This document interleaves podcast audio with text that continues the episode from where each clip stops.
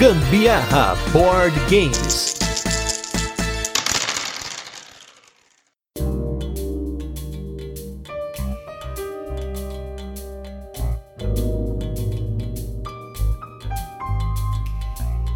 Sabia que o autor do Alquimistas, depois de muitos anos, está com mais um jogo anunciado? Confira isso e muito mais nesse episódio e vem com a gente. Eu sou a Carol Guzmão. E eu sou o Gustavo Lopes e esse é mais um episódio do Gambiarra Board Games, o seu podcast sobre jogos de tabuleiro que faz parte da família de podcasts Papo de Louco. E no episódio de hoje nós vamos falar sobre o jogo Alquimistas e também sobre a expansão dele, que é a Golem do Rei. Mas antes, como de costume, a gente vai fazer aquele resuminho de como o jogo funciona, depois a gente tem curiosidades e por fim, as nossas experiências com ele. Primeiramente, queria agradecer aos nossos novos apoiadores Ananias Garcia, Ciro Duarte e Diego Antunes. E o Ananis tem uma história muito interessante, porque a gente se encontrou nessas andanças da vida. Nós estávamos num evento do Larica Total, lançamento do livro do Larica Total, e eu e a Carol estávamos lá como tietes, né? Do Paulo Tiffenthaler, do Caíto Manier. A gente tava lá, pô, vamos tá aqui tomando uma cervejinha, esperando esses caras maravilhosos do Larica Total. E nós somos reconhecidos pela primeira vez num evento não board game místico, então foi uma emoção muito legal. E queria agradecer ao Ananias aí, que agora é nosso apoiador do Catarse. Se você não apoia o Gambiarra Board Games no Catarse, não deixe de apoiar a gente. Valeu, galera! É sempre muito, muito, muito legal tá recebendo novos apoiadores aqui, que a gente tá vendo realmente que o nosso podcast tá fazendo diferença e tá agregando para mais gente. Isso é muito legal. E nos destaques da nossa semana, que na verdade são os destaques que faltaram de agosto, porque a gente está de férias ainda nessa gravação, porém a gente tem jogado muito e não tem dado tempo de colocar tudo aqui no podcast. É provável que a gente faça um especial de férias, porque tem tanta coisa que a gente jogou nas férias que a gente queria comentar com vocês. Mas sobre os destaques que ficaram faltando, tem vários jogos aqui. O primeiro jogo é o Pot Devan, Pot Devan, que é um jogo do Fel Barros, que a gente conseguiu uma cópia porque ele tá esgotado, mas a gente conseguiu uma cópia lá em Curitiba. Um abraço aí pro Diego lá do Boards Burgers que trouxe para mim na época da Mosaicon. E a gente jogou esse jogo, ele é uma vaza, aquela vaza raiz que tem trunfo, e nessa vaza você tem que coletar cartas, tem que ganhar as vazas coletando cartas, e essas cartas vão ter uma pontuação dependendo da quantidade de cartas iguais que você tem. Tendo uma, duas, três cartas, ainda você tem uma pontuação boa. Com 4, 5, 6 cartas, você vai ter uma pontuação negativa. 7 8, você já tem uma pontuação muito melhor. Então, ele tem uma um aspecto que até o Fel comentou no episódio sobre vasas, que é o Shoot the Moon, né? Que é quando você aposta alto, não, eu vou conseguir 7, 8 cartas da mesma, só que como a informação é aberta no jogo, pelo menos essa parte é aberta, o que você está acumulando, é muito fácil outro jogador ver que você está tentando pegar cartas de uma cor só, ele vai lá e te zoa, pega a carta só simplesmente para você pontuar pouco. Achei o jogo muito bom, foi uma das vozes mais legais que eu já joguei, e não porque eu gosto tanto do Fel, eu vou puxar o saco aqui, mas é justamente porque eu gosto muito de jogos de vaza, e eu gostei dele porque ele é uma vazinha um pouquinho mais complexa do que a gente tem aqui, ele tem uma sacanagem desse set collection. Tem a carta do Podevan, que é uma carta que se você acumula todas, você vai ganhar uma pontuação muito boa, mas ela te dá uma pontuação negativa. Então tem uma brincadeira com isso que eu até falei no episódio sobre a pontuação do coloreto, que a gente jogou com a pontuação do lado roxo. Eu gostei mais dessa pontuação. Eu não sei se eu falei aqui ou se foi no Instagram, mas se eu não falei, a gente jogou coloreto há um tempo atrás aí com a pontuação alternativa dele. E eu gostei muito mais porque você tem que ter essa coisa de não ficar acumulando coisa, mas você tem que saber o quanto acumular e acumular na hora certa. O Padevan foi um jogo que também gostei muito aqui. Eu acho que você tem que ter muita perspicácia mesmo ali na quanto você vai ganhar de carta ali em cada vaza, porque senão você pode acabar pegando cartas que vão te pontuar negativo depois. E putz, nesse daí a Gabi levou, passou o rodo na gente. Segundo destaque aqui vai para o jogo Zoeira, jogo do Rafael Studart, que ele mandou pra gente uma das pouquíssimas cópias demo que está aí, foi produzida para a galera que cria conteúdo, e nós tivemos a oportunidade de jogá-lo duas vezes nessa época agora, né, mais recente. Ele é um jogo que você vai jogar em times, e os times têm três etapas no qual eles vão fazer mímica e vão tentar fazer com que as outras pessoas adivinhem também através de frases, de palavras, cartas que estão nesse baralho, que no começo do jogo você vai escolher cartas cartas para colocar num monte comum, esse monte é embaralhado e essas são as cartas que definem o jogo. Ele tem um aspecto de memória, porque você vai rodar as cartas três vezes durante o jogo, então na primeira etapa, que é a etapa mais longa, as pessoas têm que começar a memorizar e entender quais são as melhores mímicas e quais são as melhores palavras que vão lembrar as cartas que estão em jogo. E tem umas cartas muito toscas, assim, tipo, do jeito que eu gosto, tipo Chupacu de Goianinha, Away de Petrópolis, André Marques DJ, essas coisas assim que são referências de memes para mim. E eu achei muito legal o jogo, só que tem uma ressalva, e aí por isso que eu apoiei a campanha para pegar o baralho completo, porque o baralho demo ele tem 50 e poucas cartas, porque quando a gente for jogar a segunda vez com as mesmas pessoas, nós já, pelo menos eu e a Gabi, né, minha cunhada, a gente já tava com tanta carta decorada que se tornou assim, tipo, muito diferente o jogo para nós do que para outras pessoas que estavam jogando, porque a gente, tipo, já sabia as cartas de core. Então, quando a pessoa tentava associar uma coisa muito simples, tipo, sei lá, a gente fazia um círculo no ar, eu já sabia que era banheiro do Gugu, por exemplo. Fazia assim, sabe, fazendo como se estivesse chupando alguma coisa, já sabia que era. Então, assim, a gente decorando as cartas da outra partida, mesmo com as cartas novas, a gente acabou se dando melhor. Então, ele tem um aspecto de memória, e por isso que na campanha o jogo vai ter mais de 300 cartas para aumentar a rejogabilidade do jogo. Gente, foi muito engraçado, muito, muito, muito engraçado jogar esse jogo. A minha mãe chorou de dar risada, de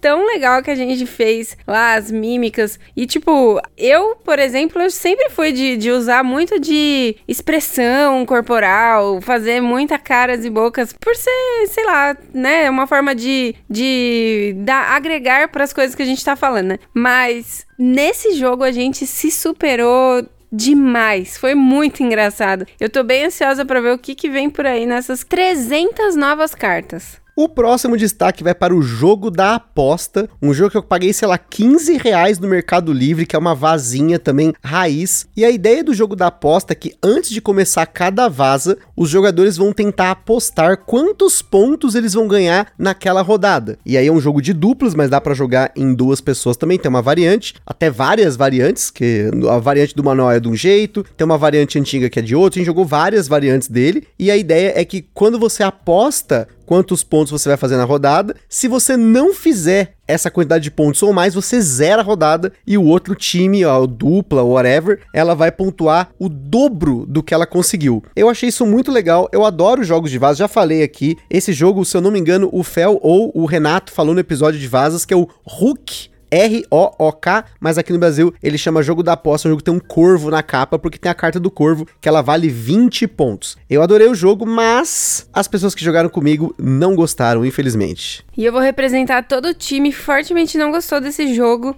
É pura sorte, é pura sorte. Assim, claro, tem que ter um pouquinho de, de sapiência ali na hora de jogar é, uma carta ou outra, uma cor ou outra das cartas e tal. Mas, tipo assim, é muita sorte com o que você recebe na primeira mão. Porque, por exemplo, se, se você lá na hora que você vai fazer as suas apostas, né? Se, ah, eu acho que eu vou pontuar 50, eu vou pontuar 60 e vai fazendo, né? Esse leilãozinho aí agora no começo. Você só vai conseguir falar se você vai ganhar um pouco mais ou um pouco menos, dependendo das cartas que você tiver. Se por acaso você tiver uma mão muito misturada as cores das cartas, por exemplo, ou com números muito baixos, não tem como você apostar que você vai ganhar, porque você não vai conseguir depois fazer os combinhos ali na frente, né? Os combinhos não, mas entregar os números que são mais altos que faz você ganhar a vaza. Se você não vem com muito número 5, 10, 14, lá que são os números que pontuam mesmo, dependendo do tipo de regra que você estiver jogando, também você não vai conseguir fazer pontuação boa. Enfim, eu achei um jogo muito superficial. Faltou malícia nessa vaza, eu não entendi o que aconteceu. Gente, tem tanto jogo de vaza, a galera joga com a gente, tem vazas geniais, esse eu achei também muito genial, mas infelizmente não deu certo. E para finalizar, nós temos um jogo que provavelmente vai ter cast aí no mês de setembro, que é o jogo Dragomino, o meu primeiro Kingdomino, um jogo aí da linha família ecossistema do Kingdomino, que a gente acabou de fazer um episódio sobre o Kingdomino Origins e finalmente está chegando o Dragomino, que teoricamente é uma variante para crianças, né, uma ideia de um jogo da linha Kingdomino para crianças, mas que pra gente foi um ótimo filler, um joguinho rápido, nós jogamos uma partida em 6 minutos, um jogo no qual você vai ter dominós em que você vai poder conectar esses dominós da forma como você quiser, só que sempre que você conecta dois dominós do mesmo tipo de terreno, você coloca um ovo na intersecção. E aí você vira esse ovo para descobrir se tem um dragão, né, nesse ovo, esse dragão ele vai te dar um ponto no final do jogo, ou se tem uma casca quebrada de um ovo, ele tá vazio, mas isso indica que você será o primeiro jogador na próxima rodada. A gente achou muito legal, a gente na hora até para variar, como todo bom jogo do Kingdomino, a gente fez uma variante para poder jogar com todas as peças ali, fazer um terreno maior, muito gostosinho. Para quem tem criança, sem dúvida,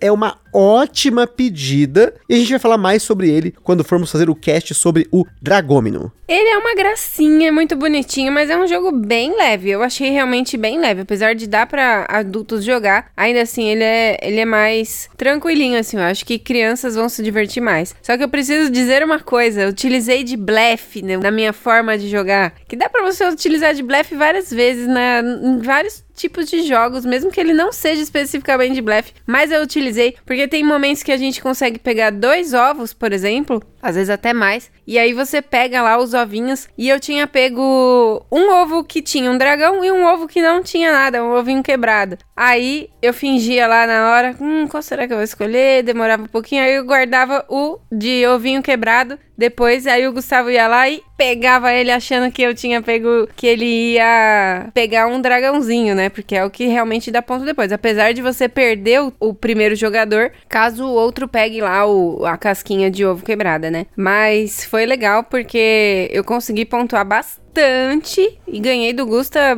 de uma forma maravilhosa. Então é isso aí, pessoal. A gente foi com os nossos destaques dessa semana, mas como eu falei, é bem provável que a gente faça um episódio especial de férias com muitos outros jogos. Esses foram os que a gente conseguiu jogar em agosto. E antes da gente entrar no nosso review retro da semana, tem dica aleatória, já que o jogo de hoje é um jogo de dedução, a gente vai falar de uma dica de um anime de dedução que a gente acabou de assistir por indicação dos nossos amigos Luiz e Aline Hunziker, lá do Omoshiroi, que é um anime Erased. Indicadíssimo esse anime que se chama Erased. Tá lá no Netflix, são somente 12 episódios. Cada episódio tem uma média de 22 minutos. Gente, sério, assistam, é muito legal. É aqueles slice of life com um toquezinho de coisa que não, não vai dar para acontecer nunca, assim, sabe? De você conseguir voltar no tempo e mudar as coisas e tal. Enfim, mas de qualquer maneira é um negócio muito legal. É uma história muito boa. É a história de um rapazinho que ele tem ali um poderzinho de quando ele pressente a morte, quando acontece uma morte e ele ele consegue voltar no tempo, aparece lá uma borboletinha azul e aí ele consegue voltar no tempo e tentar fazer alguma coisa diferente para que aquilo aquele acidente ali não aconteça. E aí desenrola várias coisas, principalmente porque tem uma situação da infância dele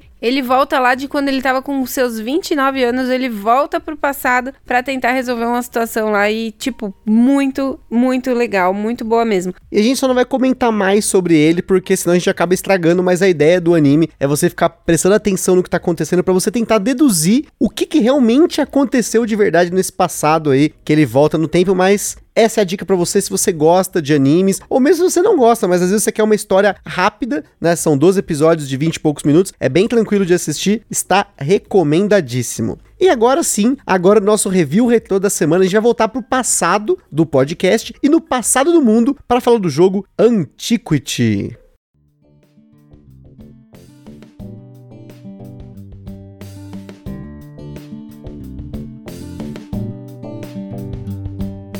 Antiquity foi tema do nosso episódio número 105, um jogo da editora Splotter Spielen, o único até então que nós temos na coleção, o único que a gente jogou e o único que tem aqui no podcast então. Um jogo pesado, pesadíssimo, de 2 a 4 jogadores, no qual você está montando uma civilização na Idade Média e você vai utilizar da veneração a um santo para que você possa ganhar o jogo, dependendo de uma condição específica de vitória. Um jogo excelentíssimo, maravilhoso, que eu amei jogá-lo. A Carol chegou a pedir para jogar esse jogo, mas desde que a gente fez a resenha, a gente não jogou ele mais, mas porque, novamente, já falamos várias vezes esse ano, jogos pesados a gente tá dando prioridade para os jogos novos e até mesmo para jogos que faz mais tempo que a gente não joga. E a gente até vai falar de jogo pesado que a gente jogou nas nossas férias aí no possível episódio de férias. Agora já praticamente não é possível, né? É, tem que falar, né? Vai ter que fazer o episódio. Já falamos tanto né, de especial de férias, mas enfim, fica fica a dica para você ouvir o Antiquity e se você nunca jogou, se você não conhece, ele está disponível para jogar online no Board Game Core. Então, pelo menos experimentar o jogo você consegue de forma gratuita. Ele realmente é um jogo super hardcore, esse jogo aí. Mas é muito legal a experiência com ele. Agora, gente, eu fiquei pasma como eu tive o sonho lá de estar tá catando pecinha, porque as, as peças são minúsculas. Não sei pra quê. Eles devem ter tentado economizar o máximo dos punchboard para poder caber tudo num punchboard só, porque é muito pequeno e é muita pecinha. E aí eu tive um sonho lá que depois de ter jogado que eu tava separando pecinhas infinitas. Eu acho que se por acaso, como falam, né, nas séries lá, o inferno é uma situação que você vivenciou que foi terrível. Para mim, talvez tenha sido uma experiência de inferno nesse meu sonho aí, porque eu fiquei catando pecinha o sonho inteiro. Foi horrível. Mas o jogo em si é um jogo muito difícil, mas é um jogo bem legal. Então fica a dica aí para você conhecer esse episódio sobre o Antiquity. Mas agora vamos com outro jogo que começa com A. Esse você consegue conhecer com tranquilidade, porque tem aqui no Brasil, que é o jogo Alquimistas.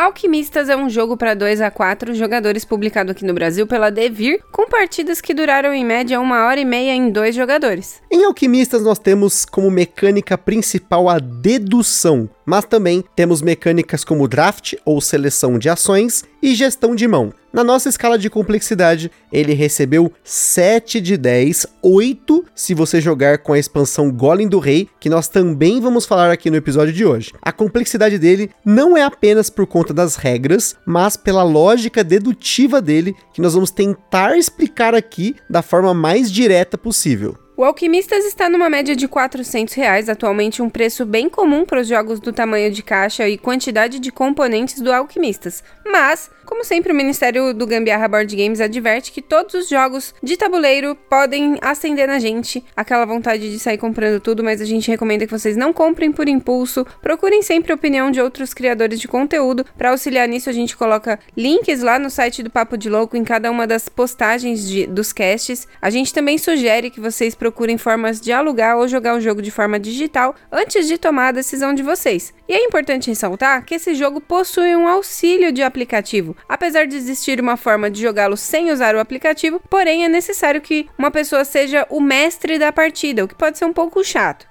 Para quem quer experimentar o jogo online, o Alquimista está disponível para jogar no site francês Boitejux. Em Alquimistas, que não é o jogo do livro do Paulo Coelho, que na verdade é O Alquimista e tem um jogo do livro do Paulo Coelho, diga-se de passagem, os jogadores são alquimistas competindo para descobrir os maiores segredos dessa antiga arte usando ingredientes especiais, combinando-os para fazer poções testando essas poções e publicando suas teorias, inclusive blefando, teorizando sem saber se estão certos, em busca de fama, vulgo pontos de vitória. Para isso, os jogadores vão jogar seis rodadas com uma estrutura parecida entre elas, onde basicamente irão competir pela ordem de escolhas de ações, pela prioridade de recursos e ações. Vão executar essas ações e então receber possíveis recompensas e punições. A base do jogo são as possíveis combinações entre oito diferentes ingredientes existentes no jogo, que são cartas que você irá ler em um aplicativo, geralmente combinando duas delas para saber o que acontece quando você mistura esses dois ingredientes. Geralmente, quando você faz essa mistura, você pode encontrar três tipos de poções positivas e negativas, ou mesmo uma poção neutra. Esses oito ingredientes possuem uma configuração dependendo da partida, definida por um aplicativo ou por um tabuleiro mestre, que provavelmente você nunca vai usar a menos que uma pessoa se disponibilize para fazer o papel do aplicativo. Essa configuração é uma combinação de três bolinhas, uma vermelha, uma verde e uma azul, que possuem um símbolo de mais ou de menos, e podem ser bolinhas grandes ou bolinhas pequenas. Sempre são oito possíveis combinações dessas bolinhas, isso é fixo, porém, qual ingrediente é qual combinação você não sabe. E durante o jogo, você fará testes com ingredientes para tentar descobrir qual combinação é referente a cada ingrediente. Essa informação é fundamental para que você possa pontuar bem no jogo. Para isso, os jogadores podem pegar ingredientes na floresta e usar algumas ações para testá-los. As duas principais são as ações de testar em um aluno ou beber uma poção. Quando você escolhe uma ação dessa, você precisa escolher duas cartas diferentes de ingredientes, colocar atrás de um painelzinho que só você vai poder ver o que está sendo testado e então ler no aplicativo o resultado dessa combinação, que poderá ser uma de sete poções azul, verde ou vermelha positiva, azul, verde ou vermelha negativa ou uma poção neutra. Dependendo se a poção for positiva ou negativa ou qual a cor dela, você poderá eliminar algumas das oito possibilidades de combinação para aqueles dois ingredientes. Por exemplo, se a poção for positiva verde, você vai poder eliminar daqueles dois ingredientes que você testou todas as combinações que possuem o um aspecto verde negativo. Porque para fazer uma poção verde positiva, os ingredientes que estão sendo testados precisam ter uma bolinha verde positiva grande, um deles, e o outro uma bolinha positiva verde pequena. Então é impossível que ele tenha a bolinha verde negativa, então você risca da sua folha de dedução. As ações de testar em um aluno e beber poção têm mais alguns detalhes que podem ocorrer dependendo de quem fez a ação primeiro ou se a poção foi positiva ou negativa. Mas a gente não vai entrar nesses detalhes. Uma outra forma de testar uma poção e ainda ganhar uma grana é se você tiver um pouco mais de informação e na ação de vender, que aí você faz isso na ação de vender uma poção. Da rodada 2 até a rodada 6, que é a rodada final, você pode tentar vender uma poção para um aventureiro. Cada rodada tem uma peça de aventureiro diferente que tem preferência por três tipos diferentes de poção. Nessa ação, você vai ganhar moedas proporcionalmente a quão exata é a sua combinação de poção que você está vendendo. Por exemplo, se for uma combinação perfeita, você receberá 4 moedas. Porém, se você só está garantindo que a poção vai ser positiva ou negativa, você recebe 3 moedas e assim por diante. Porém, o aventureiro sempre quer uma poção a menos do que o número de jogadores. Portanto, se mais jogadores tentarem vender poções, existe uma disputa de garantias e até a possibilidade de um jogador perder a ação. Mas sempre que um jogador não quer fazer uma ação ou não pode, ele ainda assim pode ganhar uma carta de favor bônus no final da rodada para cada dois cubinhos de ação que ele não usou naquela rodada. Essas cartas têm diferentes efeitos e ainda dão pontos no fim do jogo se você não usar. Além das ações de pegar ingredientes, testar em aluno, beber uma poção e vender uma poção, você pode vender ingredientes para ganhar uma graninha caso você precise, na ação de transmutar ingredientes, que você transforma um ingrediente em dinheiro. Você também pode comprar artefatos, que são cartas que te dão inúmeros benefícios durante o jogo e pontos de vitória, e por fim, você pode publicar em cima das suas descobertas ou refutar teorias que estão em jogo. Publicar teorias é uma forma de ganhar pontos durante o jogo e também no final. Você escolhe uma das oito combinações possíveis de configuração, associa ela a um ingrediente e usa um selo seu, que é uma pecinha que pode ter pontos de vitória ou mesmo um símbolo de interrogação de uma das três cores de bolinha que você utilizou. Caso você esteja certo de quase tudo, menos de uma cor. Com esses selos coloridos, você pode até blefar sobre uma configuração para poder ganhar pontos durante o jogo, mas se você estiver errado, pode até perder pontos, seja no final do jogo, quando for revelado que você fez uma cagada ali publicando uma teoria errada, ou caso outro jogador use a ação de derrubar teoria para contestar o que você publicou de teoria.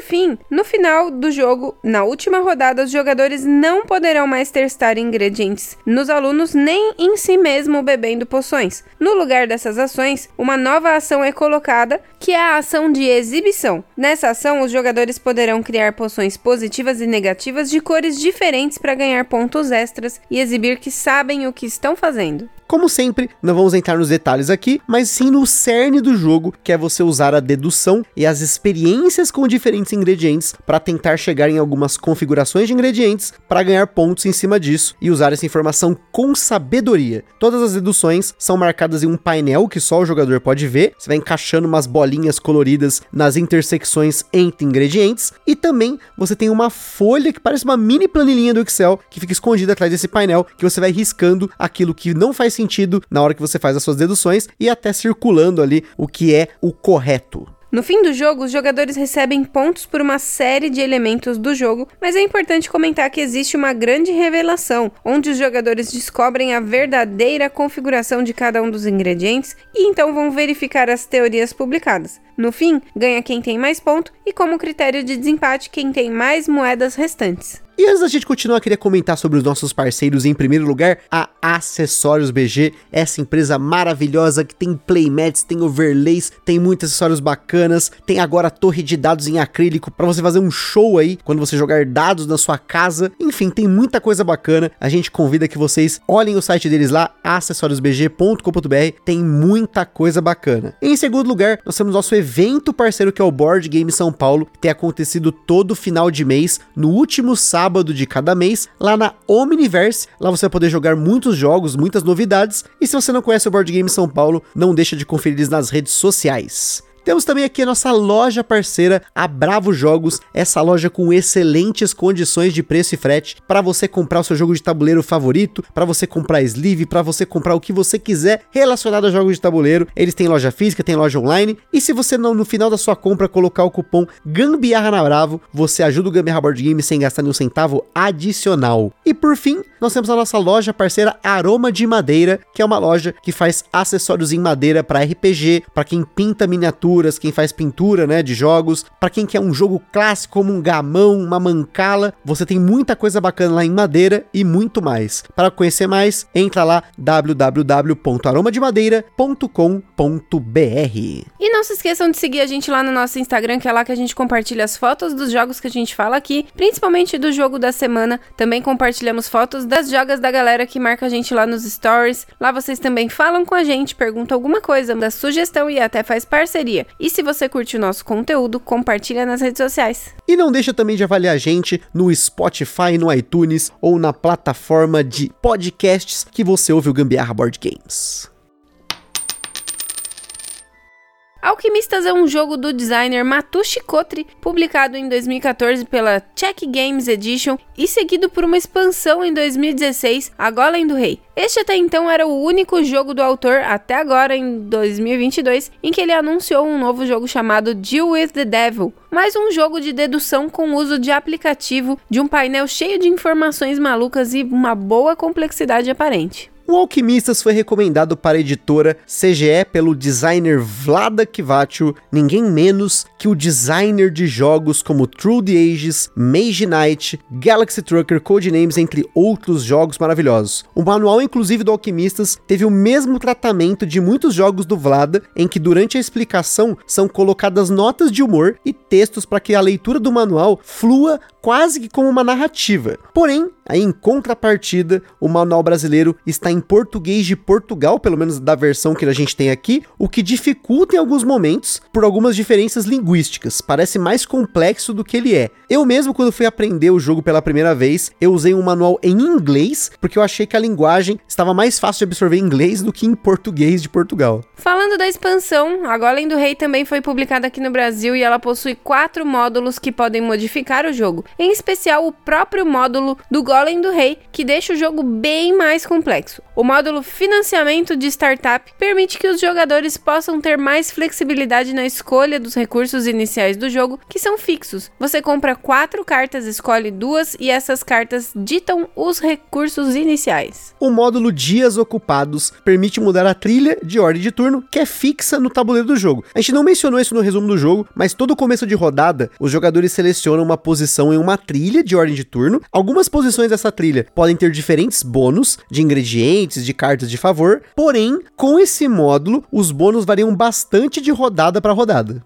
Esses dois módulos podem ser usados sozinhos ou combinados e apenas mudam a dinâmica do jogo. Porém, eles podem introduzir um novo elemento no jogo que é a Biblioteca do Palácio, já que algumas cartas ou trilhas possuem um novo recurso que são marcadores de livros. Esses marcadores, quando você recebe, imediatamente você entra no aplicativo e utiliza a opção Visitar Biblioteca. Essa opção permite que você escolha entre um de quatro ingredientes aleatórios para descobrir uma informação que é o simbolismo oculto deste ingrediente. Tematicamente no jogo, os antigos não sabiam a configuração dos ingredientes, mas sim se eles eram solares ou lunares. Essa informação permite que você elimine quatro das oito configurações de um ingrediente, ou seja, essa informação é muito forte e pode facilitar o jogo se você estiver utilizando esses livros sem usar o Golem do Rei, que é o último módulo que a gente vai comentar. Mas antes de falar do Golem do Rei, temos o módulo A Enciclopédia Real, que é um novo tabuleiro de teorias que, ao invés de publicar uma teoria sobre qual é a configuração do ingrediente, você publica uma teoria sobre uma cor. Com esse módulo, você pode publicar uma teoria sobre uma cor, dizendo, por exemplo, que para o sapo e o pé de galinha a gente tem verde positivo e que para pena e para flor de lótus a gente tem verde negativo. Você pode colocar todos os ingredientes positivos ou negativos também, e aqui temos o mesmo esquema dos selos. A diferença é que você tem um selo extra, que é o selo branco, porque você já está falando de cores, mas pode estar tá blefando sobre um dos quatro ingredientes teorizados. Por fim, nós temos o módulo O Golem do Rei, que esse sim deixa o jogo mais complexo, mesmo utilizando os livros. Isso porque agora não basta só descobrir a configuração dos ingredientes, mas você também tem um novo jogo de ações para descobrir a configuração do Golem do Rei para poder animá-lo. Com esse módulo, você tem uma nova lógica no jogo, que é descobrir quais ingredientes vão animar o golem. Porém, isso é feito em três etapas um tanto quanto complexas. A primeira delas é a pesquisa golem, que é uma nova ação que usa o aplicativo permitindo que você teste ingredientes ou use esses ingredientes para reanimar o golem. Testar um ingrediente significa você gastar uma carta de ingrediente, só uma carta, e ler ela no aplicativo. O aplicativo então vai dizer para você se a carta acende a orelha do golem, o peito dele, os dois ou mesmo nenhum. E essa informação precisa ser combinada com a configuração do ingrediente para você preencher uma nova área na sua folha de dedução. Nessa primeira etapa, a única coisa que importa é se o ingrediente possui bolinha grande ou bolinha pequena das cores. Por exemplo, supondo que você saiba que a pena possui bolinha grande vermelha e bolinha grande verde e uma bolinha pequena azul e a pena acenda o peito, você vai riscar as outras bolinhas do peito porque elas não acendem o peito. E as opostas da orelha. Afinal, a bolinha grande vermelha e bolinha grande verde e bolinha pequena azul acendem o peito, mas não acendem a orelha. Você pode riscar essa informação da sua folha então. Gente, queria só comentar que eu tive que explicar isso umas 10 vezes durante o jogo, mas a gente vai falar disso das experiências. É confuso até para falar aqui. Mas assim, testando múltiplos ingredientes, você vai encontrar apenas uma bolinha, uma bola no caso, não vou falar bolinha que vai confundir. Você vai encontrar aqui uma bola apenas em comum para a orelha e uma para o peito. Por exemplo, bolinha azul grande para a orelha e bolinha pequena verde para o peito. Com isso, tem uma seta na sua folha de dedução que ela vai dizer qual será a configuração dos componentes que você está buscando. Muita atenção agora, hein? Agora, o tamanho da bolinha não importa, e sim a cor dela e se ela é positiva ou negativa. No nosso exemplo, a seta da bolinha azul grande indica azul positivo e a seta da bolinha pequena verde indica verde negativo. Com essa informação, só existem duas configurações das oito possíveis para os componentes que possuem azul positivo e verde negativo. Na ação Pesquisa Golem, agora você pode juntar os dois ingredientes que possuem essa combinação. Nem precisa ter o ingrediente, só selecionar no aplicativo. E então, se você fez tudo certo, vai rolar uma animação que mostra o Golem sendo animado você só pode tentar animar o Golem depois de ter feito pelo menos dois testes de ingrediente na pesquisa Golem. A partir desse momento, além de poder animar o Golem, você também vai poder publicar relatórios num tabuleiro do Golem do Rei, e esses relatórios vão te dar pontos no fim do jogo, especialmente se você colocar qual a bolinha certa do peito e a da orelha, que permitiram você descobrir quais ingredientes invocam o Golem. Também durante o jogo tem uma assembleia, a gente vai falar um pouquinho mais depois, que influencia aí se você tem relatórios, mais relatórios ou menos relatórios. Além disso, a ação Pesquisa Golem te dá um novo recurso no jogo que são os selos reais. Os selos permitem que você use uma ação para trocar um selo por um livro na biblioteca, permitem que você compre um artefato com um desconto de uma moeda numa nova área de artefatos da expansão e combinando com o módulo da enciclopédia real, você usa os selos para publicar uma teoria lá. Esse módulo também modifica como funciona o fim das rodadas, adiciona cartas novas e outras coisas mais. Mas o principal aqui é essa ação do Golem, que se você conseguir invocar antes do final da quinta rodada, você vai conseguir muito ponto com essa nova dinâmica, mas mesmo fazendo até o fim do jogo, já vai render bastante coisa. Vale ressaltar uma informação que também não falamos no resumo, que são as assembleias de fim de rodada. No final da rodada 3 e 5, acontece uma assembleia que pode dar pontos ou punir os jogadores dependendo de algumas condições que mudam se você está jogando com ou sem o Golem do Rei. Além disso, o jogo conta com um modo aprendiz e mestre que muda bastante o equilíbrio dessas assembleias, tornando-as mais punitivas além de umas outras pequenas mudanças. Se você ficou mega confuso com essa parte do Golem do Rei, fique tranquilo, que até para explicar aqui em casa, como eu já mencionei, eu levei uma meia hora, isso tendo jogado já o Alquimista umas 5 vezes antes de colocar essa expansão em jogo, e já tendo aí dominado a lógica por trás. O que me ajudou bastante, e eu recomendo que você procure para ver se ainda está disponível e está no ar ainda, é lá no YouTube um vídeo de um canal brasileiro chamado The Johnny is on the Table. Ele tem um vídeo dedicado muito bom para explicar explicar a lógica do Golem do Rei. Ele simula toda a partida para que você consiga entender. É um vídeo longo, mas se você quiser aprender como funciona invocar o Golem, se você está com dificuldade, recomendo fortissimamente esse vídeo. E sobre sleeves, tanto o jogo base como a expansão possuem cartas tamanho 45 por 68, que é o mini euro, 96 para o jogo base e 27 para a expansão, segundo a Ludopedia, porque denúncia, a gente não contou quantas cartas eram na nossa própria cópia, porque a nossa cópia já veio eslivada. O jogo só embaralha no setup, então não tem tanta necessidade assim de, de realmente colocar sleeves tem um alerta que a carta eslivada precisa ser escaneada, de preferência longe do reflexo da luz, porque senão o aplicativo não vai conseguir captar. Agora falando da nossa experiência com alquimistas, como vocês bem sabem, quem acompanha aqui o Gambiarra, sabe que faz mais de dois anos que nós estamos tentando fazer esse episódio e finalmente nós conseguimos, porque nas nossas férias a gente conseguiu parar para jogar o Alquimistas mais duas vezes, sendo que uma delas foi com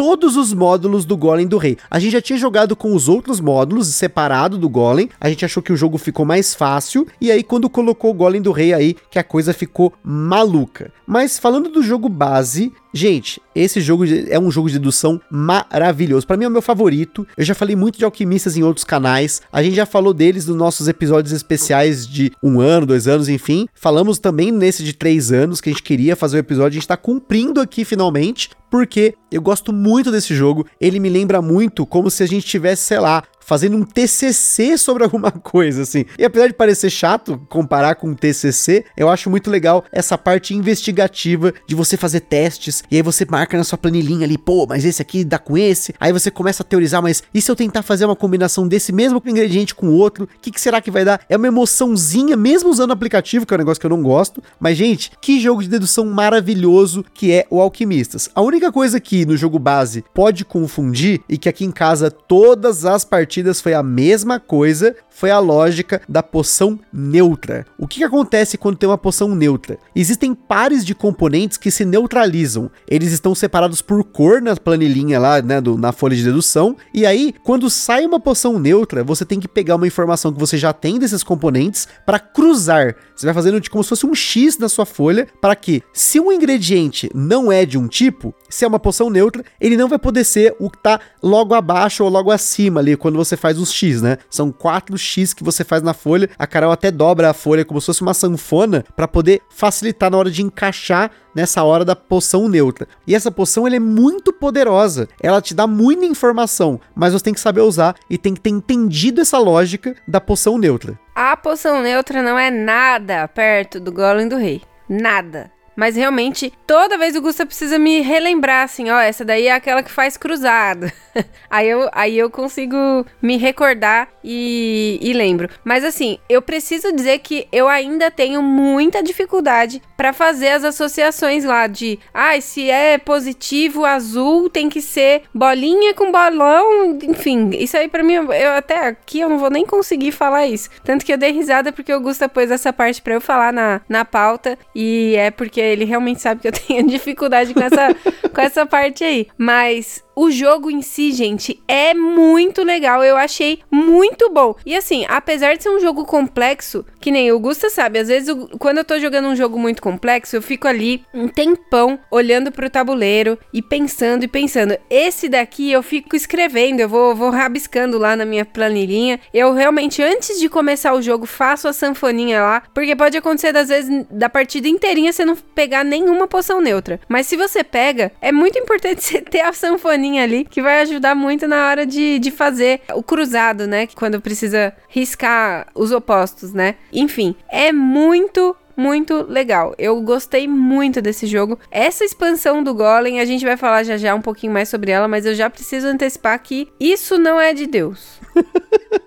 Uma coisa que é importante de ressaltar, e até por isso que às vezes a gente não joga tanto Alquimistas, que ele é um jogo que depende de você ter muita, mas muita atenção. De novo, tem que ter muita atenção. Preciso repetir isso, porque já teve partidas que quando eu fiz uma combinação, eu fiz uma cagada na minha tabelinha, eu coloquei lá um mais num lugar onde não era que era para estar, tá, e aí todas as outras deduções pararam de fazer sentido conforme eu fui testando outras coisas. Então, quando você faz um teste com, com os ingredientes, faça com muita cautela, coloca as cartinhas, escaneia, mostra para as pessoas, olha, consegui uma poção vermelha positiva, marca direitinho na sua tabelinha, presta atenção na hora que você vai fazer isso, porque isso é a base do jogo. Uma cagada que você faz vai estragar o jogo para você, e aí o problema não é o jogo. Não vai falar, ah, mas o jogo é muito fiddly, né? A galera gosta de falar, ai, você tem os detalhezinhos, tem a pecinha que se encaixa. Mas é a, como é o jogo foi feito, e ele funciona dessa forma, tá? E aí, até falando sobre o aplicativo, a gente fala muitas vezes aqui no podcast que eu não gosto de jogos que tem aplicativo. Mesmo quando o jogo tem auxílio de aplicativo, mas se eu não preciso do aplicativo, eu não uso.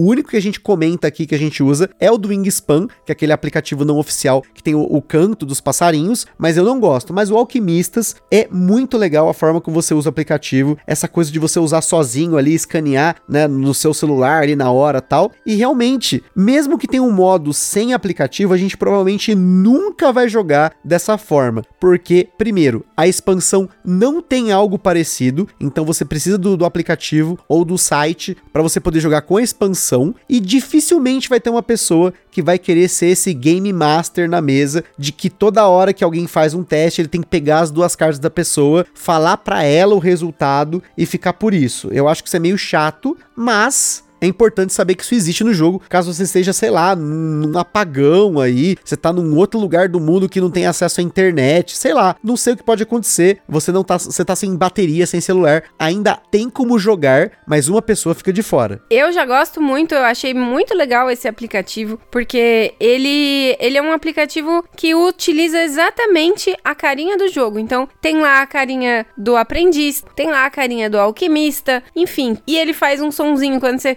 faz as cartinhas, ele faz plililililim. É muito bonitinho. Eu gosto, eu não tenho esse, esse, preconceito não com aplicativo. Claro que se você não tem um aplicativo, você vai direto ali e esquece que tá com o celular na mão, porque que nem já aconteceu de eu estar tá jogando e aí receber mensagem do trabalho, e aí eu vou lá e aproveito e respondo a mensagem, entendeu? Mas é... Denúncia, denúncia.